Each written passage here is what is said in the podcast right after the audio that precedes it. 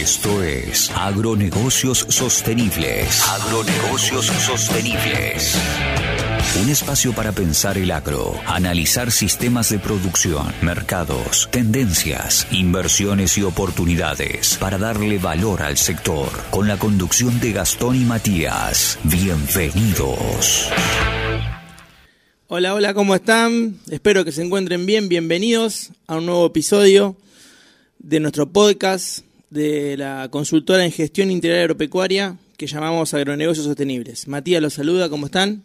Hola, hola, espero que muy bien. ¿Vos cómo estás? Todo bien, todo bien. Hoy traemos un tema, hoy el tema que le vamos a plantear es un tema, digamos, lo dije muchas veces, es la mirada fuera del campo, es qué es lo que nos presenta el mercado en otros capítulos anteriores y demás, hemos hablado de estrategia de cobertura y demás, pero hay algo muy interesante que, el mercado agropecuario, el mercado granario, la bolsa de comercio, nos ofrece y que es interesante que lo sepamos analizar.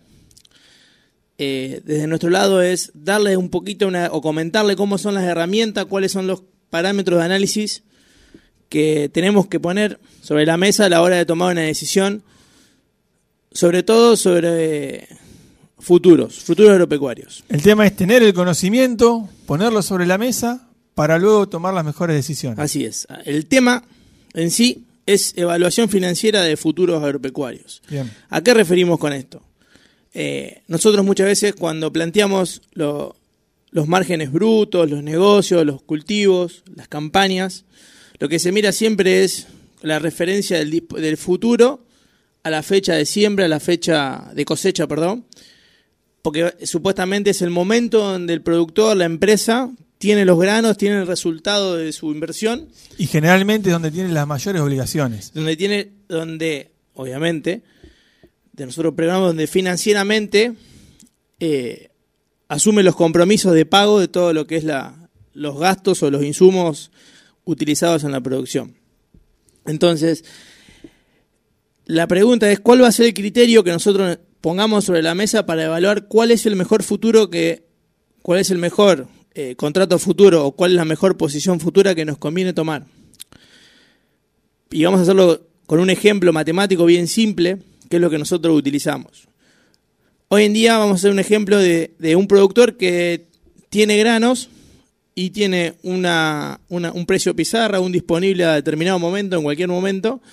No tiene la necesidad financiera hoy de vender esos granos, de vender eso, esos cereales porque no tiene nada que cubrir ni nada, y lo tiene como un mecanismo de reserva de valor, un mecanismo de ahorro o tal vez un mecanismo especulativo. O protección. O protección, lo que, lo que uno internamente haya decidido hacer.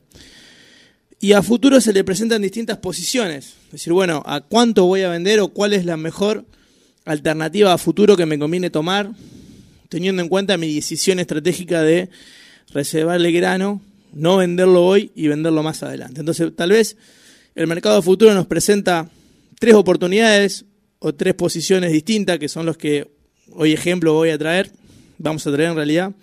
Y vamos a hacer un ejemplo con un precio de pizarra de 300 dólares, cualquier cultivo, soja, que es lo más cerca de esa cotización. Y vamos a, mirarlo evaluarlo con tres posiciones distintas, a dos meses, a cuatro meses y a seis meses. Si tuviéramos en octubre, eh, sería una venta a diciembre, eh, sería una venta a febrero y una venta a abril. Bien, vamos a ver que tenemos un disponible de 300 dólares y tenemos un precio futuro de 320, un precio en diciembre 320, a febrero habíamos dicho 330 y a abril 350. Ahora, a priori, como regla económica, uno diría, bueno, no, toma el 350. Vendo a 350, hago 50 dólares sobre 300 de ganancia y es mi mejor negocio. Eso es lo que en, el, en la mirada Rápido, la, mirada rápida. El análisis matemático básico y económico nos dice, bueno, no, vendamos al, mayor precio, ya tenemos un precio en, en 300, busquemos el mejor precio futuro.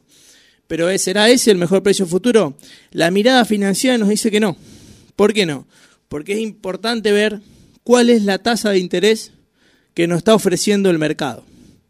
Si nosotros comparamos la decisión de comprar un futuro con una inversión financiera, es decir, yo agarro esos 300 dólares, lo invierto hoy y lo retiro dentro de, lo pongo a, a, a tasa de interés. ¿Cuánto tiempo?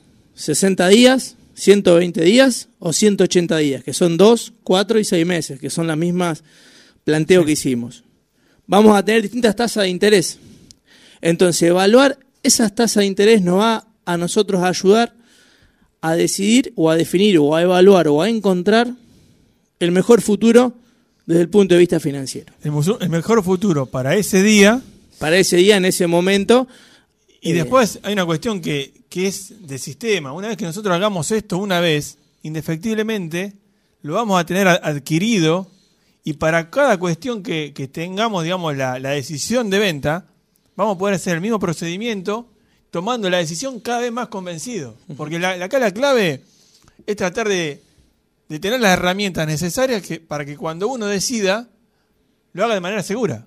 segura y con un análisis bastante Claro, integral. Segura me refiero a, a- a- a haber- al haber hecho los pasos necesarios para llegar a ese objetivo. Entonces, volviendo a los casos que habíamos planteado, si nosotros tuviéramos un futuro de 320, 330 y 350, a grandes rasgos definiríamos o decidiéramos rápidamente de 350, y si nosotros tomamos y estimamos la tasa financiera que nos paga ese futuro, estaríamos dando cuenta que el futuro a dos meses nos paga una tasa en dólares anualizada del 40%. Esto es un ejemplo matemático, ¿no? No, es tan lineal como el mercado, pero lo quise hacer bien, lo quisimos plantear bien abrupto para que se entienda el concepto. Si tomamos el futuro a cuatro meses a 3.30, la tasa en dólares es del 30,41%, y si lo hacemos a seis meses es del 33,79 o 33,8% anual en dólares. Entonces, el futuro que a nosotros nos parecía mucho más interesante desde el punto de vista económico, financieramente no es el más conveniente. Ahora, ahí va a estar la capacidad del productor de tener un negocio alternativo para que una vez se haga de ese valor, de ese 40% de tasa anualizada, poder llevarlo al mercado y poder mantenerla. O simplemente la decisión de decir, bueno, no vendo hoy, pero ¿qué, hago? ¿Inmovilizo durante seis meses con una tasa del 33? ¿Inmovilizo durante cuatro meses una tasa del 30? ¿O inmovilizo solamente dos meses una tasa del 40? Está clarísimo que si bien la diferencia económica es menor, pues son 20 dólares nada Sí. más de diferencia que tenemos entre el Sí, sí. disponible y el futuro, la tasa de interés es mucho mayor. Entonces ahí está la cuestión y es el análisis que tenemos que hacer. No solo que minimizamos riesgo porque nos da que en el ejemplo que planteamos la tasa más alta es la de menor plazo, que generalmente sucede ese, el, el de menor o el de mediano plazo, sino que al mismo tiempo hacemos un negocio financiero interesante. Claro. Está bien. Esa es la, la evaluación financiera, ¿sí? Evaluar cuál es la tasa que nos paga, implícita, que nos paga ese mercado futuro versus el disponible para definir sobre el mejor futuro. Esa es la primera posición. Ahora, ¿qué pasa cuando los futuros nos muestran al revés? Un, un- un mercado invertido. Un mercado invertido. Es decir, que el precio disponible hoy está más alto que el futuro. Ahí lo que ocurre es un negocio que se puede plantear desde el punto de vista del físico. Mayormente los productores que pueden operar eh, con lo que respecta relacionado a la compra de granos, los acopiadores y demás, son los que ven... ¿eh? Filoteros. Filoteros son los que aprovechan mejor estos negocios. ¿Por Claro. qué? Porque venden, tienen la posibilidad de vender un disponible hoy y cambiarlo por una compra a futuro haciéndose de mayor físico. Físico me refiero a volumen de grano. Esto a nosotros nos que nos permite, en el ejemplo de que nosotros siempre hablamos de que los alquileres del campo y demás se traduce en quintales de soja, Y generalmente con pago cosecha. con pago cosecha, nos permite nosotros, haciendo una operación, un pase que se llama entre cosechas, adquirir un 10% en promedio o más, o depende de la diferencia, más de granos, con el cual nosotros al momento de cosecha pagaríamos el alquiler. Que, y ahí ustedes se pueden preguntar, bueno, pero el riesgo precio lo tenemos. Sí, está, que puede ser que, eh, como dice el mercado, que dentro de a cosecha valga menos que el disponible de hoy. Pero nosotros tenemos un compromiso en especies, es decir, en Claro. quintales, no en pesos o en dólares. Entonces, nosotros tenemos que el negocio lo hacemos a través del físico. Bien, ahí para dar un ejemplo concreto, eh, corre el mes de, de octubre, Estamos con un disponible de 348 dólares aproximadamente y un futuro a mayo 318. Hay un, una diferencia, un, un spread de 30 dólares. Esto representa un 9,4%. Ese 10%, 10%. ese 10% que venías hablando, que hoy es, hoy es, manifiesto.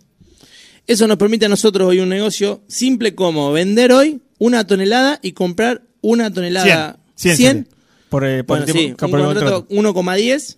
Yo lo, lo, si lo hacemos por tonelada, 1,10 a mayo, que al momento que nosotros tenemos el compromiso de pago, o sea, nosotros estamos financieramente haciendo un negocio en físico que nos permite bajar el costo de alquiler, o nosotros hacer un negocio en paralelo con el cual afrontar el alquiler, reducir el costo de alquiler un 10%, que hemos hablado muchas veces que es un costo muy interesante en la... Pequeño, gran detalle. Grandísimo, porque estamos haciendo de un, de un costo que es muy grande para aquellos que, que no tienen campo propio. Así que bueno, gente, esperemos que hayan tomado nota. Acá lo que nos planteó Matías es una cuestión para desarrollarla, para, como decimos siempre, tomar el hábito. Acá, la, a ver, lo más difícil es el primer paso. Una vez que lo, hacemos, ya lo vamos adquiriendo y ya se forma totalmente continuo. Así que bueno, esperemos que invitamos, lo hayan... Invitamos a los productores, copiadores, filoteros a que se sumen, a que nos pregunten, a que nos muestren sus negocios o, intenciones de negocio, que analicemos juntos. Ahí está el tema, escuchar y, ver una, una, segunda opción. escuchar nuestras propuestas y al mismo tiempo nosotros escuchar las inquietudes de ustedes. Así que esperemos que les haya gustado. No dejen de sumarse a través de nuestras redes sociales, Instagram, YouTube, TikTok, hola arroba negocios arroba gmail. Esperamos un mensaje. Muchísimas gracias. Hasta luego. Esto fue Agronegocios Sostenibles. Sumate a este espacio a través de nuestras redes. Nos vemos en una próxima emisión.